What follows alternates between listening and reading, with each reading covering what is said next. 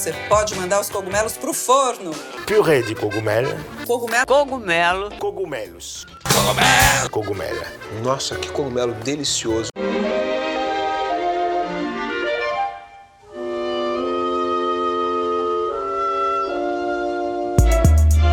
Opa, opa, Podosfera Gulosa! Estamos de volta com mais um suculento episódio da fantástica Fábrica de Cogumelos, o nosso podcast dedicado a trazer bons papos e insights sobre alimentação e a sua relação com tudo.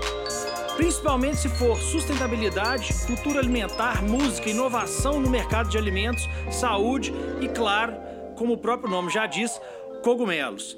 Eu sou o Tiago de Azevedo, sempre muito bem acompanhado da minha ilustríssima Patrícia Brandão, que hoje vai trazer um flashback já do nosso episódio passado, antes de mais nada, porque a Cogumelado chegou lá no Everest, no topo do mundo.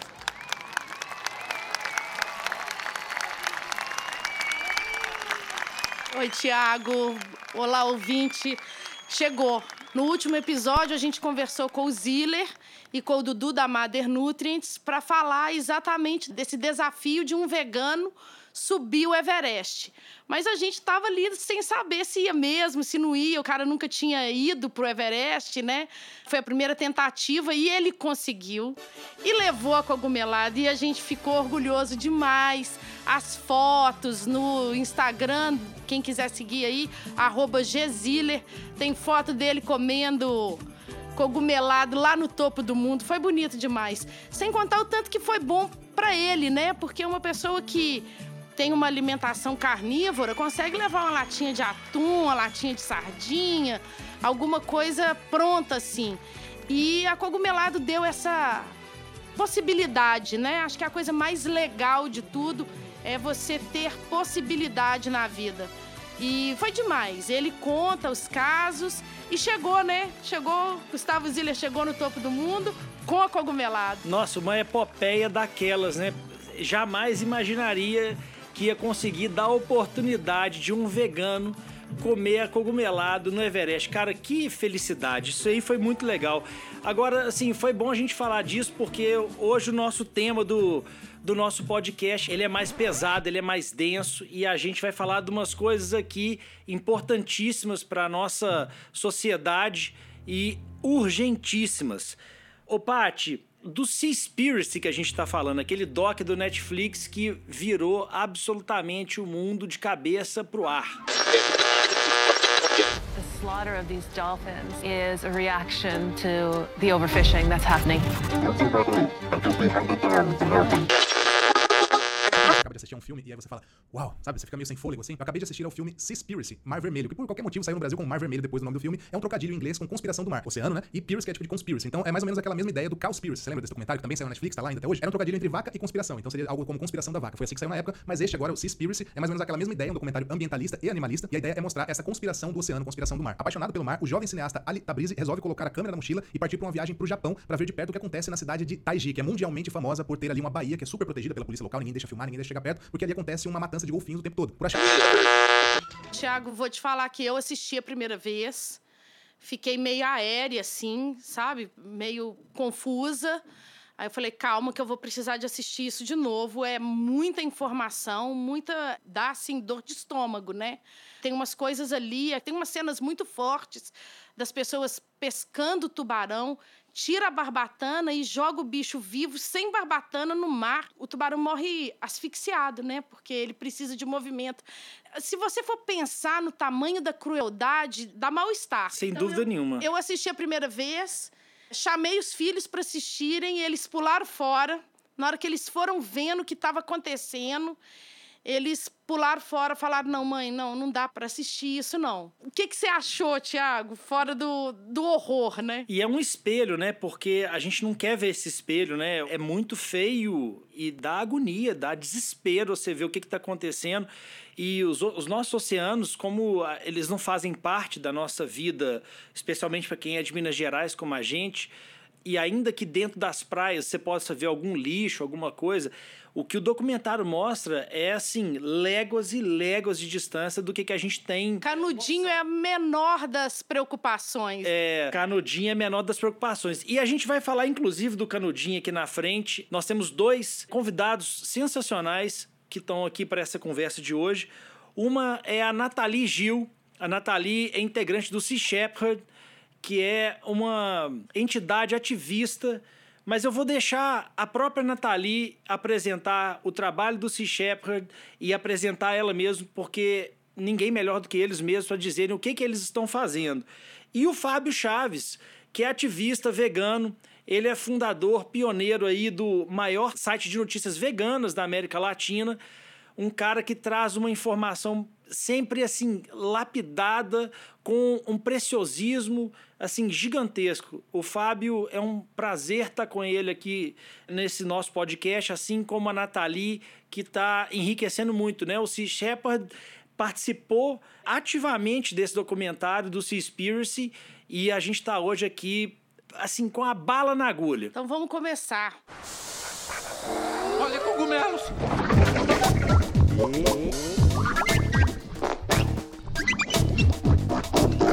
Oi, Nathalie, que prazer te receber aqui no nosso podcast.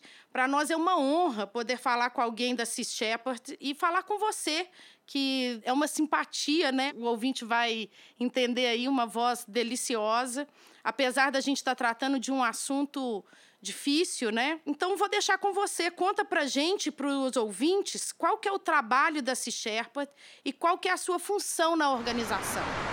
Olá, obrigada. Obrigada pelo convite, a oportunidade de trazer esse Shepherd para cá e abrir essa conversa sobre o oceano, né, que é esse vasto território tão desconhecido para muita gente, né? A Sea Shepherd, ela é uma organização não governamental internacional que foca na proteção marinha, na conservação marinha e de todos os animais que habitam. E ela foi fundada em 1977 pelo capitão Paul Watson e com o tempo, né, ela começou com foco nas baleias e focas que eram caçados, mas rapidamente ela se expandiu, na verdade, para todas as mazelas do oceano. Nós focamos em diversos tipos de ação contra vamos dizer assim, a contribuição humana no oceano, né, o impacto negativo humano no oceano, desde pesca ilegal, não reportada e não documentada, até, por exemplo, o lixo marinho, né, que a gente sabe que está em crise hoje no mundo, como o plástico, assim como a preservação e proteção de espécies que estão em risco de extinção, como a vaquita marinha lá no México, e também com campanhas de conscientização e educação ambiental mesmo, né, de disseminação da informação mesmo, para as pessoas estarem cientes da nossa dependência do oceano, mas também de como estamos ah, impactando o oceano negativamente, né, e o perigo por trás disso. A minha função dentro da Sea Shepherd eu sou hoje diretora de desenvolvimento da CI, então eu sou uma pessoa responsável pela expansão dos projetos na Shepherd e expansão das parcerias também para angariar fundos e doações para os projetos acontecerem. Então, Nathalie, isso é uma coisa que você falou aí que eu acho de extrema importância, porque as pessoas que não vivem, que não têm aquela vivência do oceano diariamente, não fazem ideia do impacto que tem sobre a destruição do oceano, mesmo vivendo a essa distância, que é o nosso caso aqui. Nós estamos falando de Belo Horizonte, Minas Gerais, nós não temos praia, nós não temos mar, e a gente tem hoje muita consciência do tanto que a gente impacta com o nosso consumo. Mas eu acho que o grande desafio é vocês realmente fazerem as pessoas entenderem como que a vida terrestre impacta no, no oceano. É, Nathalie, é, o documentário Seaspiracy, ele abalou as estruturas, né? Com informações muito detalhadas sobre o impacto da atividade humana nos oceanos, trazendo muita luz ao tema e quebrando vários mitos que ainda ficavam de pé. Você poderia nos dizer se o peixe consumido no Brasil é mesmo daqui? A pesca artesanal tem como ser definida como menos danosa ao meio ambiente? Assim, o, o que, que é a definição de pesca artesanal? Tem pesca artesanal ilegal?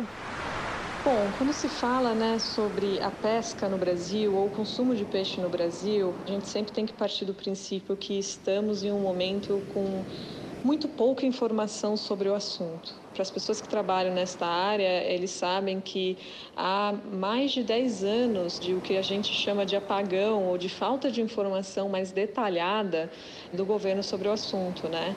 E com isso a gente realmente não tem ideia da proporção, vamos dizer assim, do que é hoje, né, pescado aqui no Brasil e consumido aqui no Brasil. Com isso em mente, né, e com um pouco que sabemos e os estudos que conseguimos ter, e informações, obviamente, de lá de trás, a gente sabe, na verdade, que uma grande parte do peixe consumido no Brasil, na verdade, ele é importado, ele é peixe que vem de fora. Por volta de 60% dizem, né, nesses estudos que existem.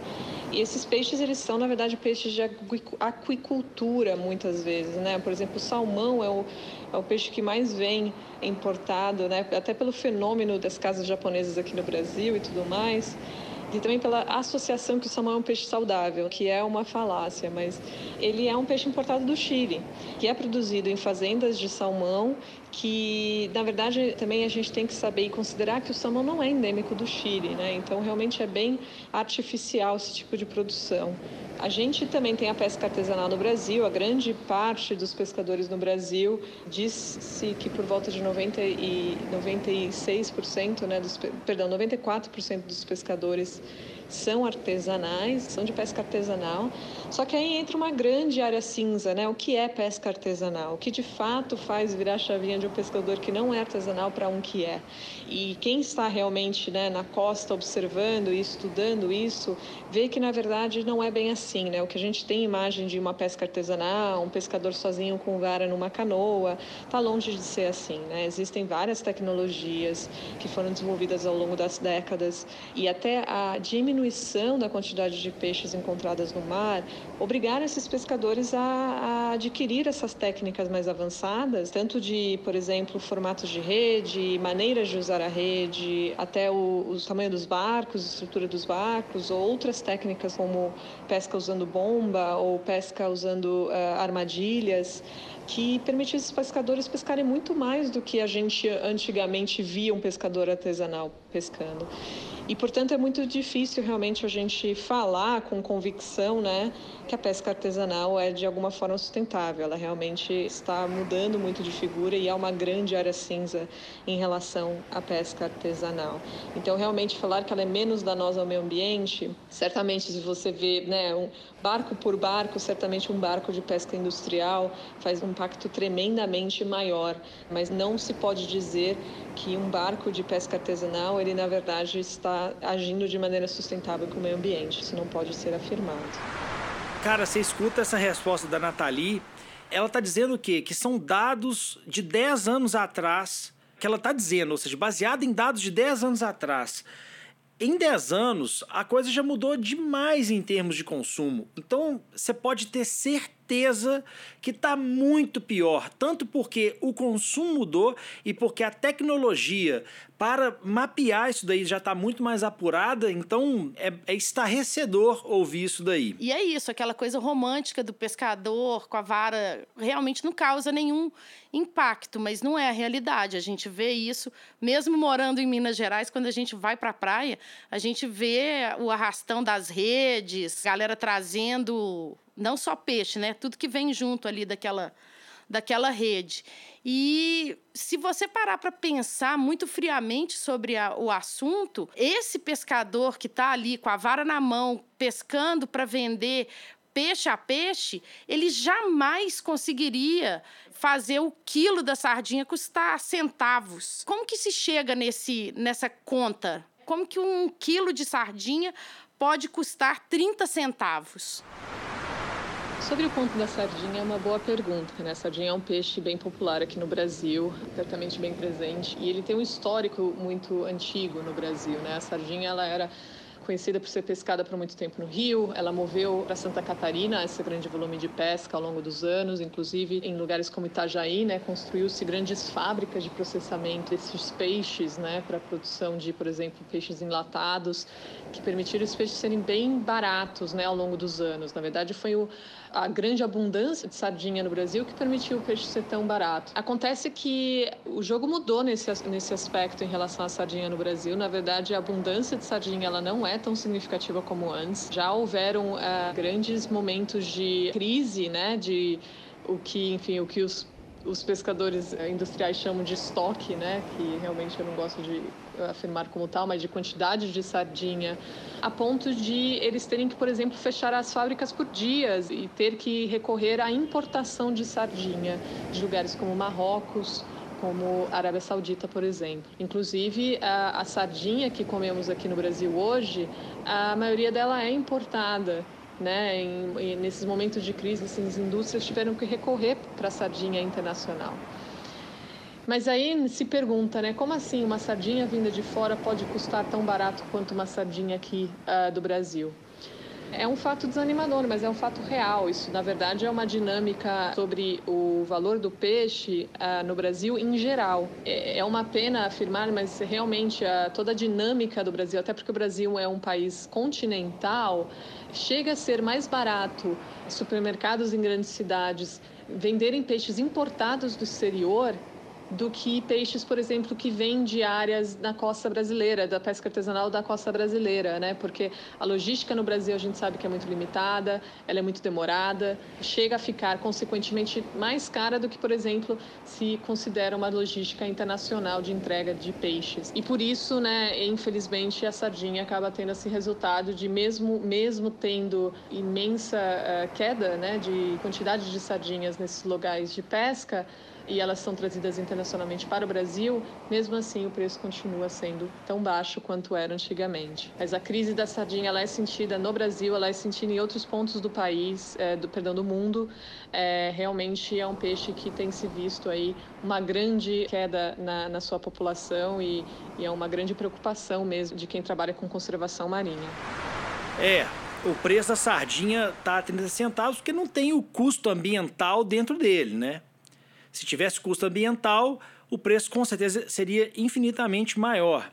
O único custo que está acontecendo com isso daí é o custo do meio ambiente, que está indo por água abaixo, de acordo com o Seaspiracy, que mostra isso maravilhosamente bem. Mas para você conseguir fazer isso, você vai ter que monitorar, ter um sistema de monitoramento, que é o que o Sea Shepherd ajuda a fazer, é um, uma agulha no palheiro, mas o que a gente precisa como sociedade é de monitorar as nossas águas.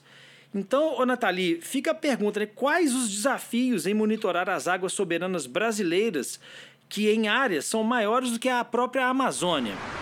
É, há um grande, grande desafio uh, de realmente monitorar as águas soberanas aqui do Brasil. Conhecido que o território oceânico brasileiro é maior do que o território uh, da Amazônia localizada dentro do Brasil, uh, de 3,3 milhões de quilômetros quadrados. E o que, que é interessante a gente considerar? Por que, que tem esses desafios? Né? Realmente, a gente tem que pensar em uma marinha muito bem equipada, a gente sim tem uma marinha muito forte, muito presente, mas certamente é, precisa-se de um grande batalhão, vamos dizer assim, né, de frota de navio para realmente poder monitorar todas as áreas oceânicas né, relevantes aí para possíveis pescas legais. Esse é o primeiro ponto. A gente tem leis, regulamentações, defesos, moratórias. Isso, né, a gente tende a ter muita presença disso, mas realmente é bem complicado aplicar essas leis quando não tem a fiscalização e a regulamentação. Então, isso complica muito. É o que eu falei para vocês também sobre a falta de informação mais sistêmica, né, do que está chegando em porto, do que está chegando na costa da pesca trazida do mar ou de, de alto mar, né. Então, realmente a gente perde a oportunidade de entender a gravidade da situação há um, realmente um, um, grande apagão no, nesse espaço bem, bem vasto de mar. Então, realmente, para se resolver, a gente precisa, sim, de, com certeza, leis severas, mas junto a essas leis, fiscalização bem estruturada por todo o país. Complementar só sobre este ponto né, da proteção das águas soberanas do Brasil, 25% das águas brasileiras são consideradas áreas protegidas, ou seja, áreas que têm sim um controle específico sobre a realização de práticas como pesca, né? E o que pega, né, o que a gente fica questionando, esses 25% realmente são né, um volume, um número alto de, de áreas protegidas? Certamente são, só que é, volta aquele desafio do controle.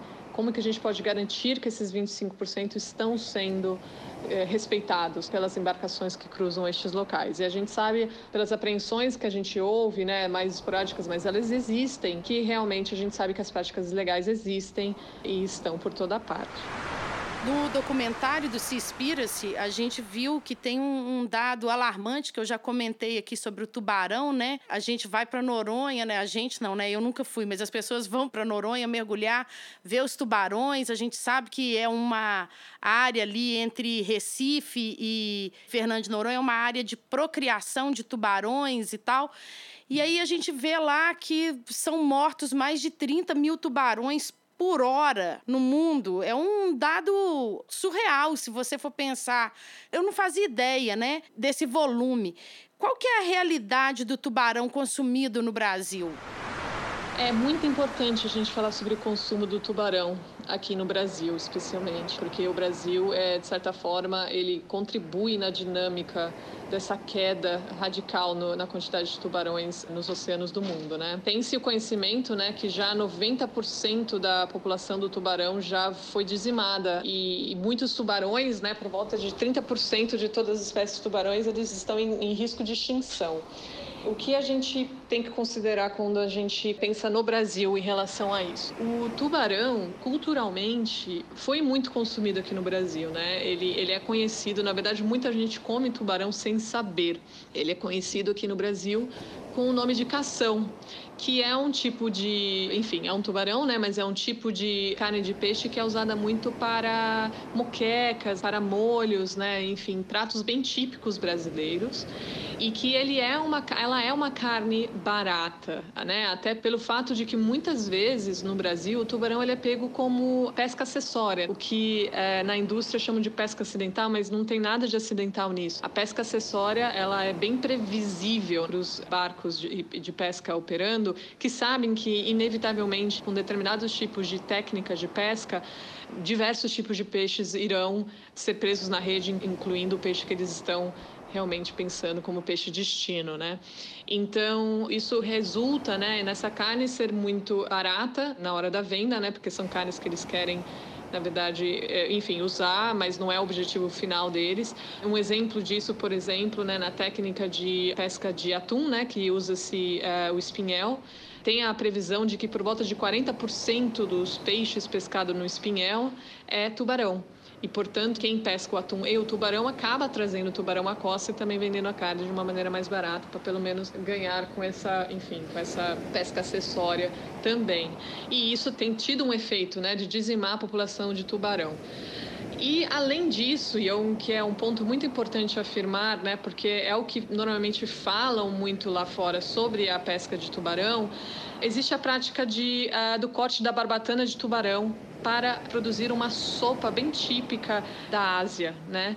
Então a barbatana de tubarão ela é vendida a preços exorbitantes, né? Dependendo da espécie de tubarão e o tamanho da barbatana pode ser vendida por, enfim, milhares de dólares.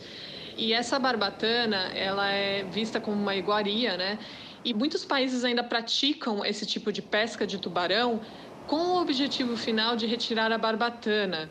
Só que por leis e práticas de alguns países, eles exigem que o tubarão tenha que ser consumido por completo quando ele é pescado, né? Especialmente para inibir esse tipo de pesca que somente é pela barbatana, que às vezes ela é bem cruel até, né? Ainda pratica-se, né, esse tipo de pesca em que eles os pescadores cortam só a barbatana e jogam o peixe ainda vivo dentro do mar, né? E ele acaba morrendo no fundo do mar, enfim, por falta de respiração, né? Porque o tubarão precisa de movimento para respirar. Então, o que acontece nessa dinâmica toda e o papel do Brasil é que muitas vezes essa prática de pesca de tubarão pela barbatana ainda acontece em águas internacionais e esses pescadores, essas indústrias pesqueiras, para seguir a regra né, daquele determinado país, por exemplo, Taiwan, vou dar como exemplo, eles pescam o tubarão, retiram as barbatanas e exportam a carne. Né? E eles podem exportar a carne sim para lugares como direto como o Brasil ou até para lugares que processam a carne do tubarão antes de vir para o Brasil. A gente sabe que tem, por exemplo, um trâmite para no Uruguai indo para o Brasil de importação de tubarão. Então, o Brasil, é, enfim, de novo, né, existem falta de dados, estamos baseando em dados uh, um pouco mais antigos, de 10 anos atrás, mas o Brasil, há 10 anos atrás, foi o maior importador de carne de tubarão no mundo. Isso é uma indicação clara de que, sim, a gente pode ser um país que esteja ajudando né, a continuar a prática de pesca e venda dessa barbatana de tubarão para os mercados asiáticos. Então, evite a carne de cação, questione né, o que você está consumindo e realmente né, a gente precisa urgentemente preservar os tubarões. Eles são animais de topo de cadeia, eles são essenciais para tornar os, os peixes da, ao redor dos ecossistemas que eles circulam é, mais saudáveis, mais ágeis, mais, enfim, mais adaptáveis a, a sua, ao seu ecossistema. E se você tira um animal de topo de cadeia do ecossistema, ele todo colapsa. Então, o tubarão é, é fundamental para a biodiversidade do, do oceano e, e, portanto, né, a gente tem que ficar muito atento porque o brasileiro pode ser muito responsável por essa dinâmica de queda né, da população do tubarão no mundo. E assim, o Nathalie, o documentário Seaspiracy, ele também escancara a situação do consumo de camarão. Eles chamam até de blood shrimp. O camarão tem essa situação, né? Quando aqui no Brasil, quando as pessoas querem fazer uma coisa um pouco mais chique, mais sofisticada, o camarão sempre entra, né? Então as pessoas estão sempre comendo camarão no momento de festa. Como que você pode comentar essa situação do blood shrimp que o Seaspiracy mostra tão bem? Bom, sobre o consumo do camarão, o que é válido falar, né? É um crescimento de consumo de camarão hoje a nível mundial. Aumenta-se o consumo de camarão quanto mais um país se torna mais desenvolvido, né, socialmente, com maior poder de consumo. Isso tudo é relacionado não só ao consumo do camarão, mas ao consumo de peixes no geral. Tá? Então, só para dar uma ideia de proporção, né, o Brasil, na década de 2000, consumia por volta de 6 quilos de peixe ao ano. E na última leitura, há uns 10 anos atrás, é por volta de 10 quilos ao ano que o brasileiro consome.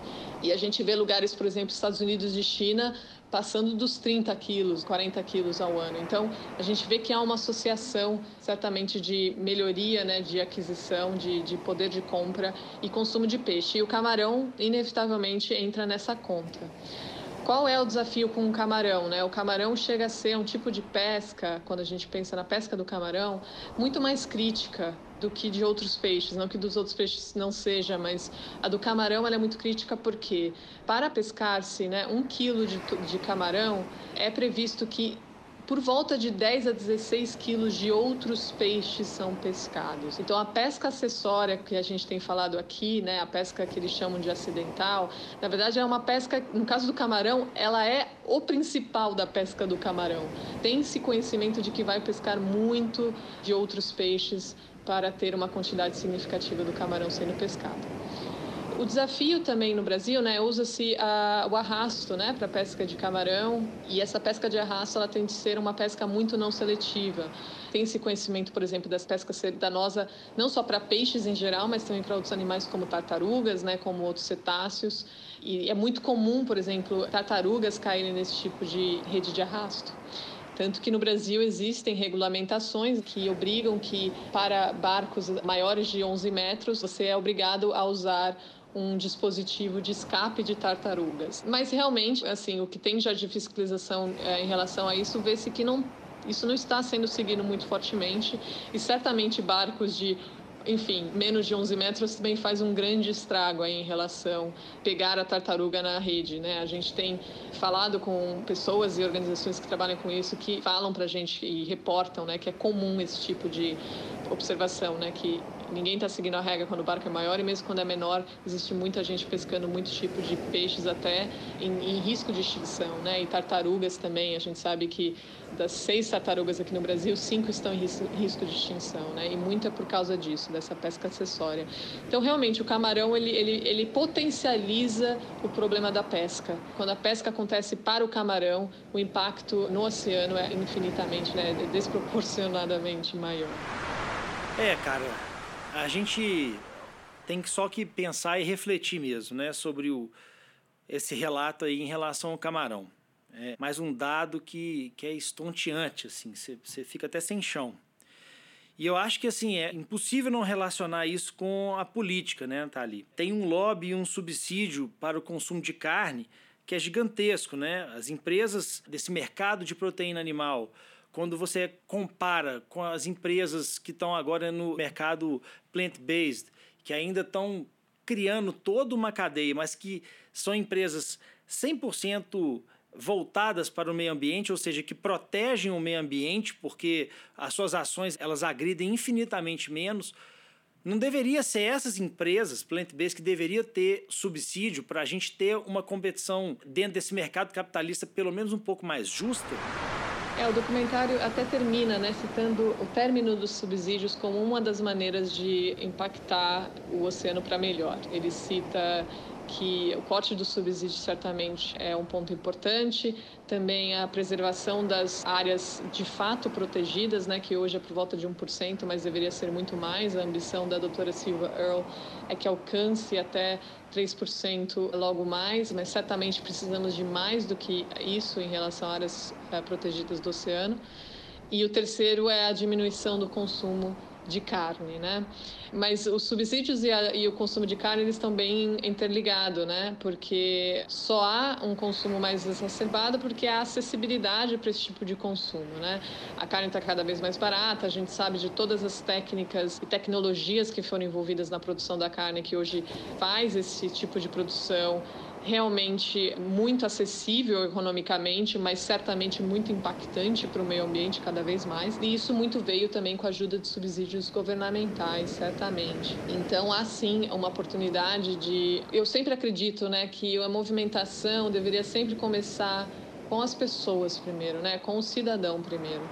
Então, os subsídios só existem porque este tipo de produção está ficando cada vez mais cara e inviável e tem toda uma indústria por trás dependendo disso que não pode não pode, né? Não quer quebrar e o governo ajuda nessa estrutura. Então, o corte da demanda, a não necessidade de comprar ou a diminuição da busca, certamente é um movimento para impactar essas empresas, a ponto de governos não conseguirem segurar mais essas empresas com subsídios e obrigá-las a reformular sua estratégia, né? A gente vê movimentações de grandiosíssimas empresas de carne entrando no mercado de produtos vegetais, por exemplo. Isso é uma movimentação bem interessante de se observar, né? Porque o mundo só vai mudar nesse aspecto se todo mundo mudar. E percebe-se já dessas grandes que eles estão vendo, né? Que isso tem que ser, esse jogo está mudando. Certamente, quando a gente pensa em subsídios, a gente tem que pensar no nosso poder em toda essa relação entre governo, empresa e cidadão. E o poder do cidadão é realmente magnífico.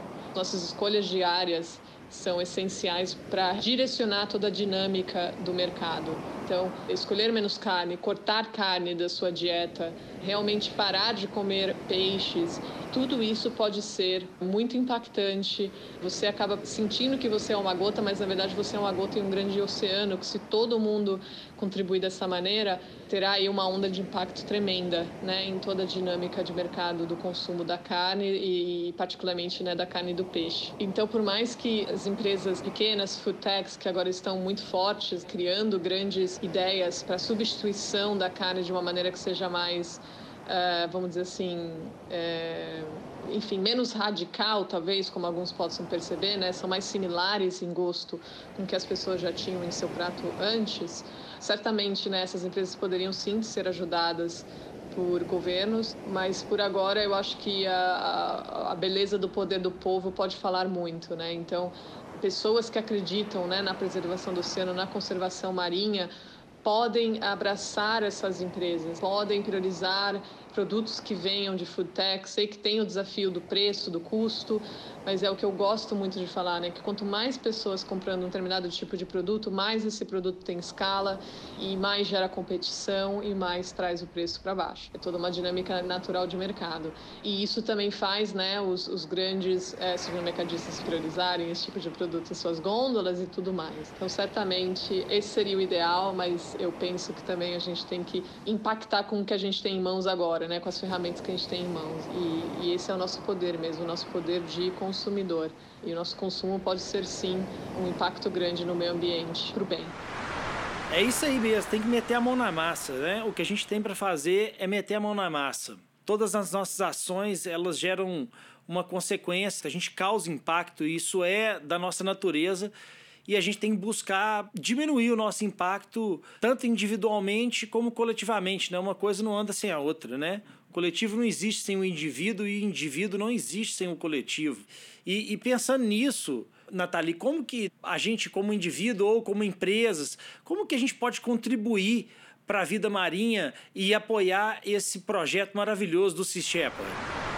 Bom, como que vocês podem ajudar a Sea Shepherd e ao oceano? Esse seria o quarto, vamos dizer assim, o quarto a quarta maneira de ajudar o oceano, né? Sendo as outras três diminuição de subsídios, a proteção de áreas oceânicas e também o corte ou a diminuição da carne no nosso consumo no dia a dia, né? A quarta maneira é ajudar as instituições que estão focadas em trabalhos sérios na preservação do oceano. No caso da Sea Shepherd, a gente está atuando aqui no Brasil com campanhas tanto de limpezas de lixo marinho pela costa brasileira, em que a gente faz todo um cálculo de impacto bem detalhado, de itenização, de peso, né, de tipos de lixo, porque esse também é um levantamento até científico do que é encontrado em nossa costa, né? E fazemos todo um trabalho também de logística reversa e destinação mais segura destes resíduos. A gente também está com a nossa campanha educacional, que a gente já gerou dezenas de conteúdos, de módulos de aulas para serem usados em escolas do Brasil, tanto públicas quanto privadas. E a gente está com uma parceria com o Instituto Alicerce, né, que tem 70 escolas disseminadas por comunidades do Brasil. Realmente a gente gerou todo o conteúdo ambiental do Instituto, então realmente a gente está impactando centenas, se não milhares de crianças aí pelo Brasil. Nós também temos a campanha Borrifos, né, que foca na compreensão do impacto humano, particularmente na migração das baleias jubarte na costa brasileira, que tem aumentado muito, né, muito na região do Sudeste e Sul, mas também num estudo mais aprofundado mesmo de como que a gente pode, enfim, coordenar toda essa dinâmica, né, de encontro com essas baleias de uma maneira que não interfira com o seu curso natural e com o seu comportamento natural. Então, tem sido feito um trabalho muito bacana de conscientização e de ciência nessa campanha. Tudo isso vocês podem conferir no nosso site www.seashepherd.org.br. Sea Shepherd é S-E-A-S-H-E-P-H-E-R-D. Então, busca a gente lá, é. Lá no nosso site vocês podem ver como podem contribuir. A gente tem um grupo imenso de centenas de voluntários apaixonadíssimos fazendo limpezas costeiras, limpezas de rio, limpezas de fundo de mar. A gente também tem é, voluntários trabalhando eh, até nas nossas operações, utilizando seus talentos para contribuir com a Sea Shepherd e o oceano. A gente também tem um programa de filiação que você pode contribuir mensalmente, né, com pagamentos mensais e também doação avulsa, se vocês assim preferirem. E uma loja, a gente tem uma loja com as nossas camisetas, né, que são bem famosas das nossas operações e ações, que vocês podem adquirir em nossa loja e todo o lucro da loja é revertido para as nossas operações aqui no Brasil. Então é isso, eu acho que espero que eu tenha contado aí um pouco quem é a Sea Shepherd, né? Um pouco da dinâmica aqui no Brasil, tanto da Sea Shepherd, mas também da situação do oceano aqui no Brasil, né? E de novo, muito obrigada pelo convite, muito sucesso para empresas como você. Eu acho que a Sea Shepherd acredita muito em empresas como vocês que querem realmente mudar o mundo, né? Ela não quer só entrar para a dinâmica atual do mundo, mas pensar em um mundo melhor. Então, parabéns pelo projeto de vocês. Não, Nathalie, bom demais ouvir isso, muito obrigado. É um propósito que faz uma empresa, né? A gente tem essa, esse sentimento aqui na Cogumelado, então eu até assim, mandei umas latinhas para você. A gente está lançando o Chimé Jalmari, né? Ainda não sei se você provou, como é que foi. Gostaria depois imensamente de ouvir o feedback e saber o que, você achou do nosso produto, né? O Chimé Jalmari, que tem tudo a ver com esse episódio. Então, assim, é, um, é uma homenagem à culinária litorânea do Brasil. Então, tem dendê na receita, alho, é um axé puro. Sabe por quê? Segundo Matheus, o cogumelo roubou o lugar do camarão desse prato. Quer ver? Deu um up aqui nessa, nessa parte do programa. Então a gente traz uma solução que a gente contribui de alguma forma e fazemos do nosso melhor, né? Então fica o meu agradecimento aqui a você. Muito obrigado por esse papo tão rico. Mas a gente não terminou, né, Tiago? Tem mais informação, a gente tem mais um super convidado, o Fábio. Tiago, apresenta para o nosso ouvinte o Fábio, por favor. Cara, uma alegria ter o Fábio aqui nesse episódio de hoje. O Fábio que traz sempre com ele muita informação, muita credibilidade. Eu conheci o trabalho do Fábio pesquisando sobre vegetarianismo, sobre veganismo há vários anos atrás. E estar tá com ele aqui hoje é realmente uma alegria, né? O Fábio é um pioneiro, dono do maior portal de notícias veganas da América Latina, portal Vista-se. E assim, ô Fábio, no início da sua empreitada, qual era o seu palpite da situação da nossa sociedade em 2021? Você imaginava um mundo com tantas opções veganas no mercado brasileiro e mundial? Como que você entrou no mercado? Como é que é a sua história? Conta um pouco pra gente. Olá a todos, muito obrigado pela oportunidade. Fábio Chaves falando aqui. Olha, eu não imaginava lá em 2007, quando eu comecei, realmente não dava para imaginar que a gente teria tantas opções veganas no mercado como tem hoje em dia, porque na época quem queria um leite vegetal normalmente tinha que recorrer a um pó, a um extrato de soja, era bem ruim na verdade.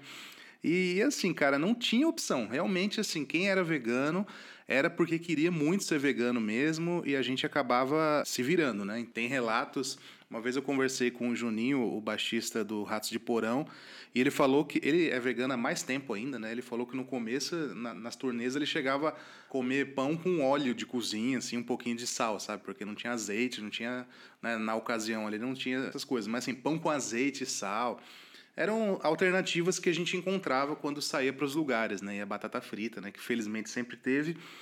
Agora, variedade de hambúrgueres que imitam carne, um monte de leite vegetal. Isso aí eu vi tudo do zero, assim. A gente tinha um ou dois lá em 2007. Nem o Ades na época não era vegano, ele tinha uma, a vitamina D de origem animal, hoje não tem mais, felizmente.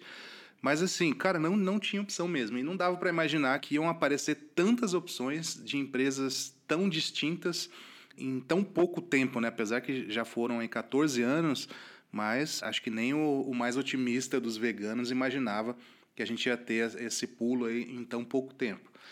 E assim, eu espero que continue crescendo dessa forma e que daqui a 15 anos a gente tenha um salto muito maior do que eu consiga imaginar. A minha esperança, na verdade, é essa. Eu vou mandar uma latinha de chimé de almário com certeza pro Juninho, baterista do Ratos de Porão, porque, mano, o cara é roots mesmo. É guerreiro, pão né? com óleo de cozinha e guerreiro, sal. Guerreiro, guerreiro. Tá louco, meu irmão. Isso daí é que é fibra. Nossa Senhora do Céu. É, a gente já estava comentando aqui sobre o Cispiracy, né? Que foi lançado há uns dois meses atrás, mais ou menos na mesma data que o nosso Chimé Jalmari. E rapidamente a gente entende que existe uma grande cortina de fumaça por trás do papel de vilão atribuído ao canudinho de plástico. Para quem assistiu o documentário, isso fica muito claro claro. Eu queria sua opinião, Fábio. Como que você enxerga essa distorção da realidade espalhada pelas diversas mídias do planeta? Dá para acreditar que é só uma vista grossa que a galera está fazendo? Porque assim, 46% dos plásticos que estão nos oceanos vêm das redes de pescador e 0,03 dos canudinhos. Então, assim, faz um comentário pra gente dessa loucura aí. Por que, que o canudinho virou o, o vilão da mídia e ninguém fala da rede de pescador? Essa questão da preocupação das pessoas com o canudo plástico, eu acho que é válida. Eu acho que mostra que as pessoas têm uma tendência a se preocupar com o meio ambiente e com os animais. Né? Eu acho que essa coisa do canudo plástico ela veio à tona e ficou mais forte depois que começaram a surgir aquelas imagens de tartarugas com canudo plástico no nariz, né? Eu acho que isso chocou bastante as pessoas. Então, quando elas pegam um canudo, elas imaginam aquela tartaruga. Mas, ao mesmo tempo, elas não, não se dão conta de que elas estão comendo peixe, por exemplo. Chega no restaurante, pede um peixe lá e aí pede para vir o refrigerante sem canudo, porque ela quer poupar os peixes. Tipo. Então, é um paradoxo é bem grande que, que felizmente, esse documentário Seaspiracy veio para realmente desmistificar, a palavrinha difícil, toda essa questão. E eu achei mais legal ainda por estar tá na Netflix, né, que muita gente assiste, então tem um alcance bem grande assim. E ali fica muito claro, né, que a pesca não só destrói diretamente a vida marinha, né, matando os peixes e pegando outros animais que não estão programados na, com aquelas redes de arrasto e tudo aquilo. Eu acho que tem outra questão ali também. Eu acho que eu fiquei mais chocado porque eu nunca tinha parado para pensar nisso que o filme falou na questão do tanto de plástico que fica no oceano, que as redes imensas, com quilômetros. A gente fala rede, acho que a pessoa imagina uma rede de pesca, o cara pegando com a mão e jogando. Não é. São redes imensas, de quilômetros, assim, que daria para arrastar, sei lá, um estádio com a rede. É muito grande. Então essas redes elas são feitas de plástico e elas acabam no oceano. A rede corta, vai estragando com o tempo e eles largam ali mesmo. Então esse tipo de poluição que a pesca proporciona, eu nunca tinha parado para pensar nesse tipo de poluição. Então, este foi um ponto assim que, que eu fiquei bem impressionado assim, né? Porque a pesca em si, que mata animais e tudo isso, no meu caso eu já já tinha conhecimento já, né, da, da pesca dos animais que vêm junto sem querer, digamos assim. Quando vai pescar camarão, por exemplo, mata arraia, golfinho, um monte de outros animais. Agora essa questão do plástico das redes realmente foi novidade. É, eu também fiquei super impressionada com isso. E foi a hora que os meus filhos, tipo, entregaram os pontos, saíram da sala. Eles falaram, não, agora não dá mais, não, não quero ver. Ô Fábio, você que é um cara que está sempre muito conectado com a informação, está sempre à frente.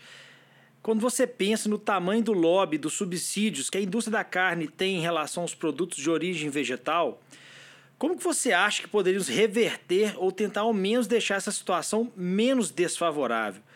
Você acha que, com a movimentação das grandes redes em cima do mercado plant-based, existe uma oportunidade real de mudança a favor da humanidade e dos animais?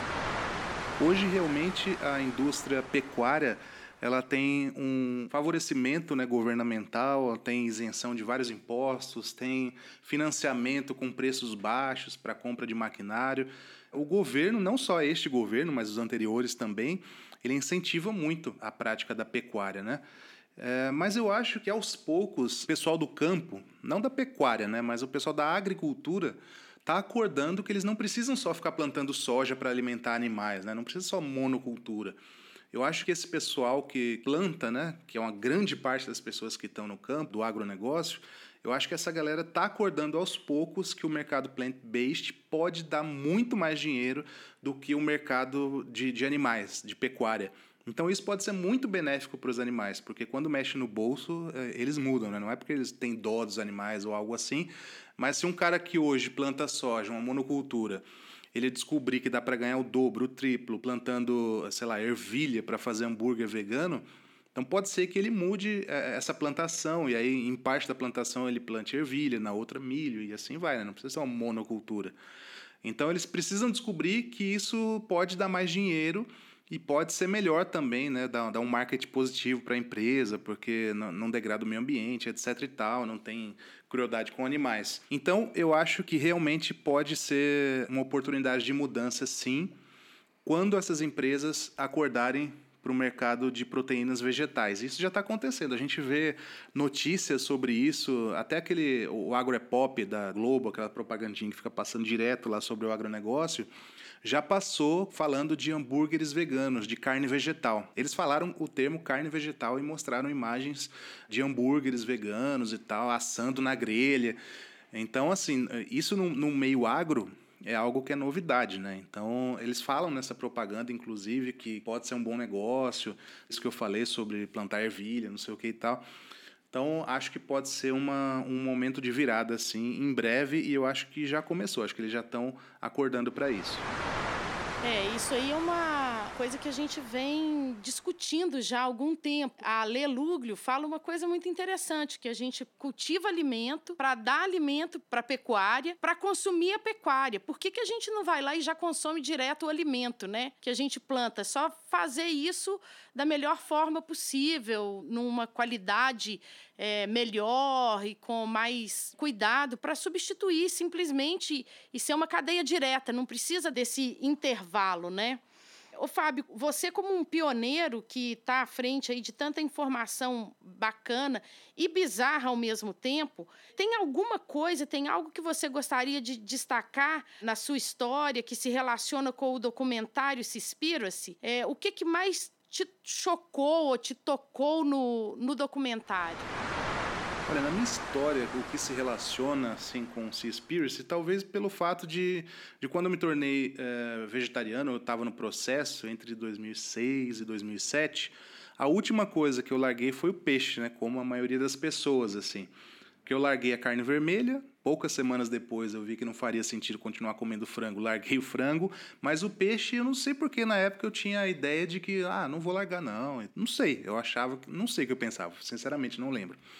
Porque não faz sentido, né? É um animal também, sente dor e tal.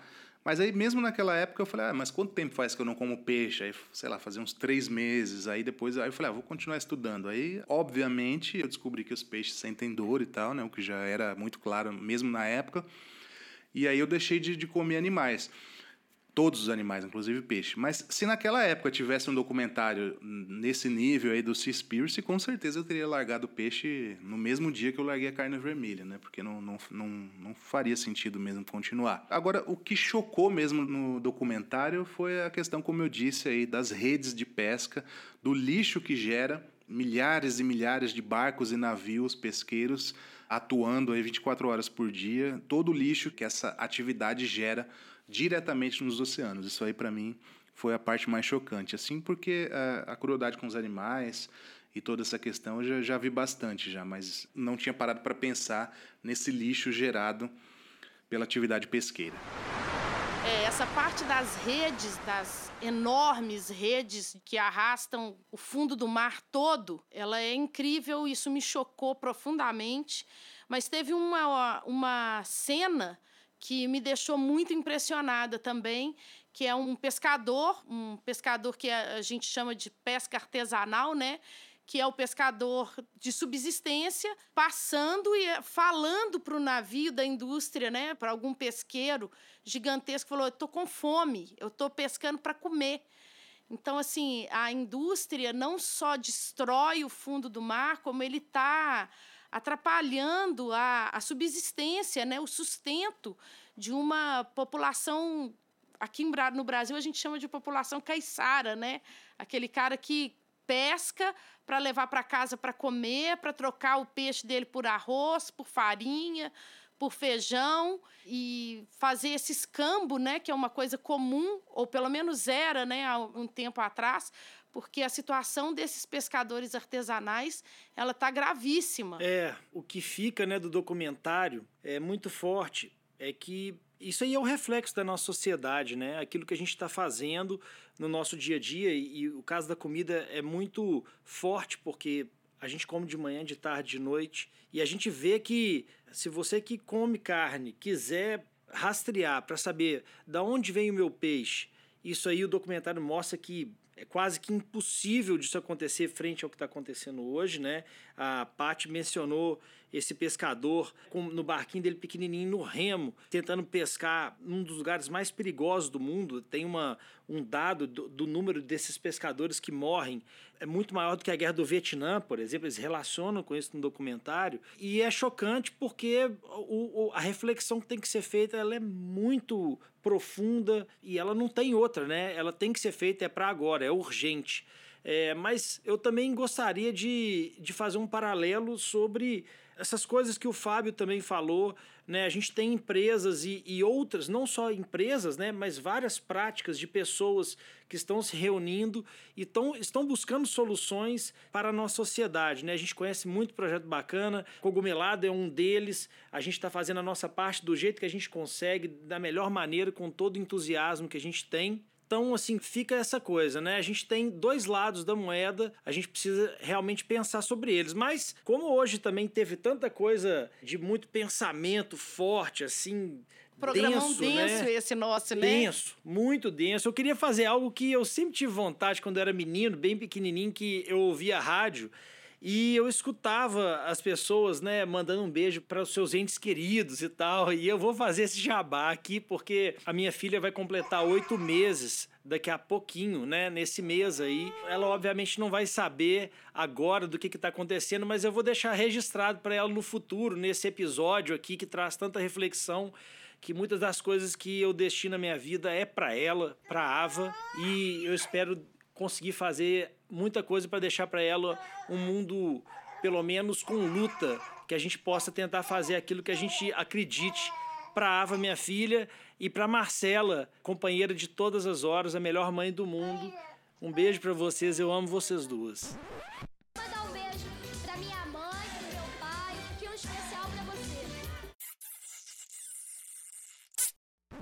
Família vegana do coração. A Ava já nasceu aí com toda a saúde preservada pela Marcela e pelo Tiago, que se dedicaram muito à alimentação da Marcelinha, principalmente durante o período de gestação.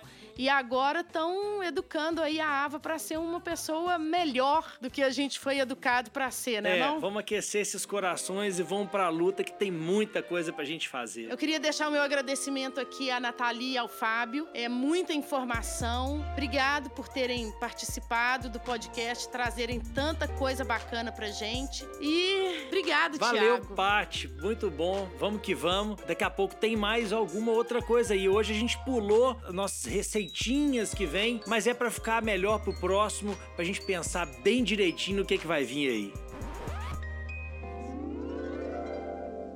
Esse é um podcast da Cogumelado. Se você quiser saber mais sobre a gente, vá lá no cogumelado.com.br ou no nosso Instagram, arroba cogumelado. Cogumelado, melhor que carne, feito de cogumelo.